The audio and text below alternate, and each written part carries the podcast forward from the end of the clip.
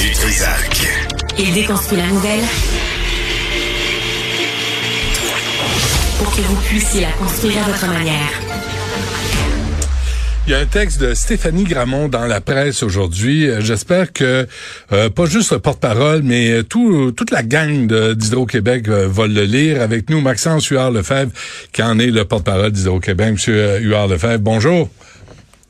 Bonjour, Monsieur Dutrisac. Recevez-vous la presse? Vous êtes-vous abonné? Avez-vous lu le texte de Stéphanie Gramont sur le fait d'enfouir les fils pour qu'on mette fin à toutes ces pannes d'électricité? Oui, oui, je l'ai lu absolument. Puis, euh, puis est-ce que votre patron l'a lu, savez-vous, M. Saibia?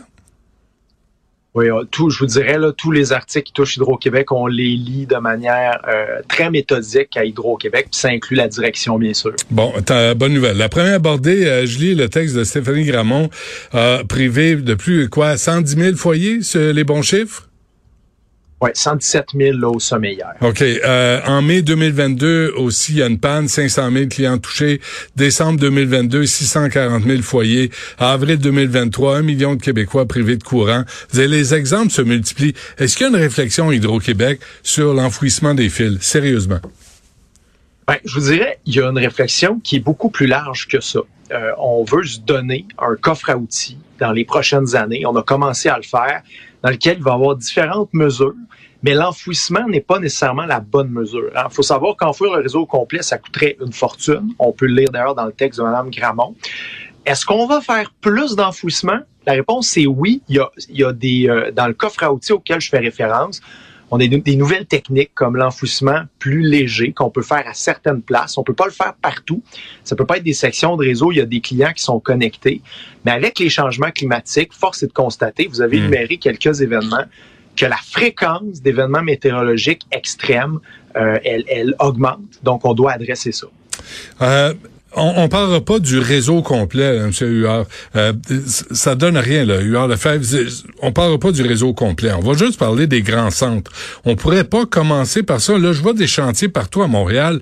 Euh, les rues sont ouvertes, les trottoirs sont ouverts. Ça dure une éternité. Il me semble que c'est des occasions où on pourrait enfouir des fils.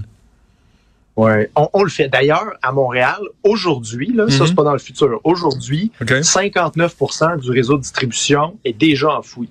Donc, quand on compare la ville de Montréal avec euh, le reste du Québec, il y a déjà en, en région, en, zone urbaine, un pourcentage qui est beaucoup plus important.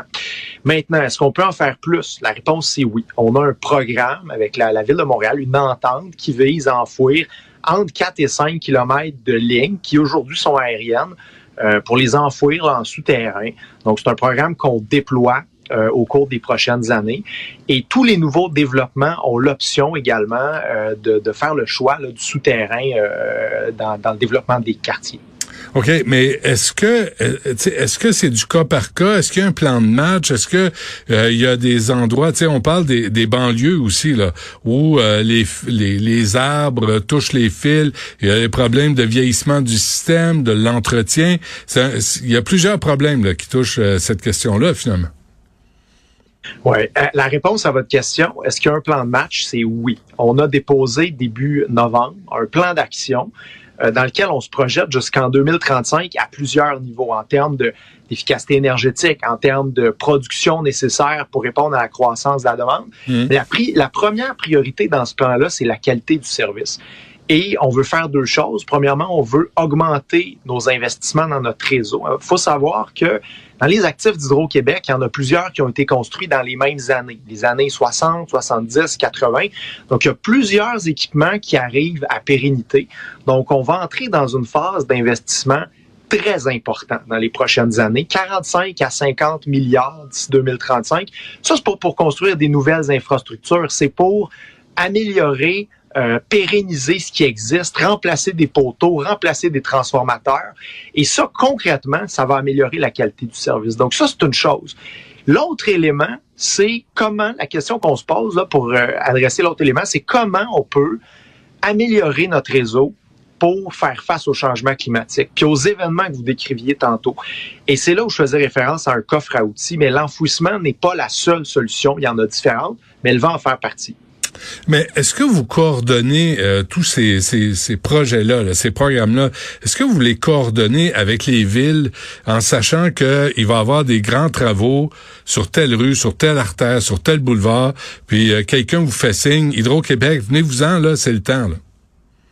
Oui, avec la ville de Montréal, l'entente qu'on a, évidemment, c'est coordonné. Le, 4-5 km auquel je faisais référence tantôt. Mais Laval, Longueuil, Sherbrooke, euh, Québec, les autres villes? On a un autre programme euh, qui, malheureusement, on a dû le mettre sur pause. Je vous explique pourquoi après, là, mais on a un autre programme qui vise l'ensemble des municipalités au Québec. Donc, qui, qui euh, vise justement à permettre d'enfouir progressivement des sections de réseau de distribution.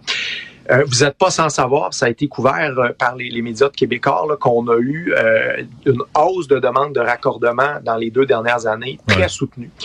Et pour cette raison-là, on a dû, de manière à consacrer le plus d'efforts possible à raccorder les nouveaux clients qui attendent. On a dû mettre sur pause ce programme-là, mais qui va pouvoir reprendre dès qu'on aura, aura des délais plus courts de, connexion au réseau pour les nouveaux clients. Bon, c'est parce que, tu sais, là, euh, je comprends, vous dites, euh, c'est pas la solution, là, mais quand on voit le nombre de pannes d'électricité au Québec au cours des, derniers mois, dernières années, euh, je me demande c'est quoi votre solution, parce que on peut pas rester, on peut pas, on peut pas au 21e siècle continuer à planter des fils après des poteaux, là. Ben, euh, d'abord, on est d'accord sur vous, euh, avec vous, pardon, sur une chose là, la qualité du service doit augmenter. On doit avoir un meilleur service, on doit investir davantage. Euh, ce constat-là que vous faites, on le partage et dans les prochaines années, comme je disais tantôt, c'est majeur ce qui va être investi en pérennisation de nos infrastructures. Mais je veux vous dire, quand on remplace un poteau qui a quelques décennies par un poteau neuf, qui est plus plus gros, plus massif. Quand on, on, installe stratégiquement euh, des poteaux de composite à des endroits euh, où, où, les poteaux pourraient être plus vulnérables, euh, quand on ajoute des automatismes sur notre réseau, des gaines de protection, différentes solutions comme ça, ben on vient à avoir un effet important sur la qualité du service. Euh, donc, il n'y a pas que l'enfouissement qui est une solution. Là, c'est pas une solution magique. Mais Vraiment, j'insiste là-dessus. On a un coffre à outils, puis chaque outil euh, va être important. Mais comment, euh, avant qu'on se quitte, M. Huard Lefebvre, comment vous expliquez donc ces, ces immenses pannes d'électricité? À chaque fois qu'il y a un peu de neige, il y a un peu de verglas, ben, le système s'effondre. Ouais, dans, dans les cinq dernières années, on a vu euh, deux fois plus d'événements météorologiques extrêmes que ce qu'on avait vu dans les 15 années précédentes. Donc, il y a eu, euh, et, on le lit au changement climatique, il y a eu une accélération des événements extrêmes et 40 à 70% des pannes sont liées à la végétation. Puis là, ce qu'on a vécu hier en passant, la neige lourde, je veux rassurer les gens, une tempête de neige, ça ne cause pas de panne d'électricité ou ça en cause peu de manière générale. Là, c'est parce qu'on a un mercure qui est près de zéro. Alors, on a une neige qui est lourde. Elle a un effet qui ressemble à celui du verglas. Elle s'accumule sur les branches d'arbres. Les branches d'arbres tombent et entre en contact avec les fils. Donc ça, c'est un autre élément sur lequel on va travailler, puis on va investir davantage. La maîtrise de la végétation. Donc, on veut raccourcir les cycles, euh, couper les branches des arbres de façon préventive euh, pour justement éviter que quand on a des situations météo plus extrêmes, ben, qu'il y ait ces contacts-là entre branches, arbres, fils électriques. mais, mais si ces fils-là étaient enfouis, vous n'auriez pas besoin d'aller couper des branches et des arbres, là? C'est sûr qu'un conducteur enfoui va être protégé de la végétation. Par contre, quand il y a une panne souterraine, il hein, faut penser au fait, vous le savez, euh, un fil électrique, mettons à, la maison, on peut avoir des fils pour brancher des lumières à l'extérieur. Euh, l'eau, le ruissellement de l'eau peut être un enjeu. Donc, il y a des enjeux aussi avec le souterrain et les pannes euh, du réseau de, distribution souterrain peuvent être plus longues. Donc, ça peut être plus long de trouver le mmh. problème quand on doit sortir un conducteur, faire du jointage, c'est des travaux assez majeurs. Donc, c'est pas une solution qui est parfaite. C'est vrai que ça rend le réseau moins vulnérable à la, à la végétation. Puis c'est pour ça qu'on va en faire, comme je disais tantôt, de l'enfouissement avec une nouvelle technique à certains endroits hmm. euh, appropriés. Alors, on va en faire plus qu'avant, mais c'est pas la seule solution. OK. Et il reste combien d'abonnés là qui n'ont pas d'électricité là à l'heure où on se parle?